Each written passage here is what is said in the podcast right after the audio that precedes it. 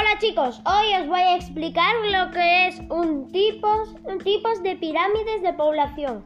Pirámide estable, estable. Este modelo de pirámide corresponde a poblaciones en las que la, la natalidad y la mortalidad se mantienen constantes durante un largo periodo de tiempo. Pirámide progresiva. progresiva. En este modelo de pirámide se observa una, una base muy ancha y una cima muy angosta. Pues bueno, este es el último mm, proyecto que tenía que hacer.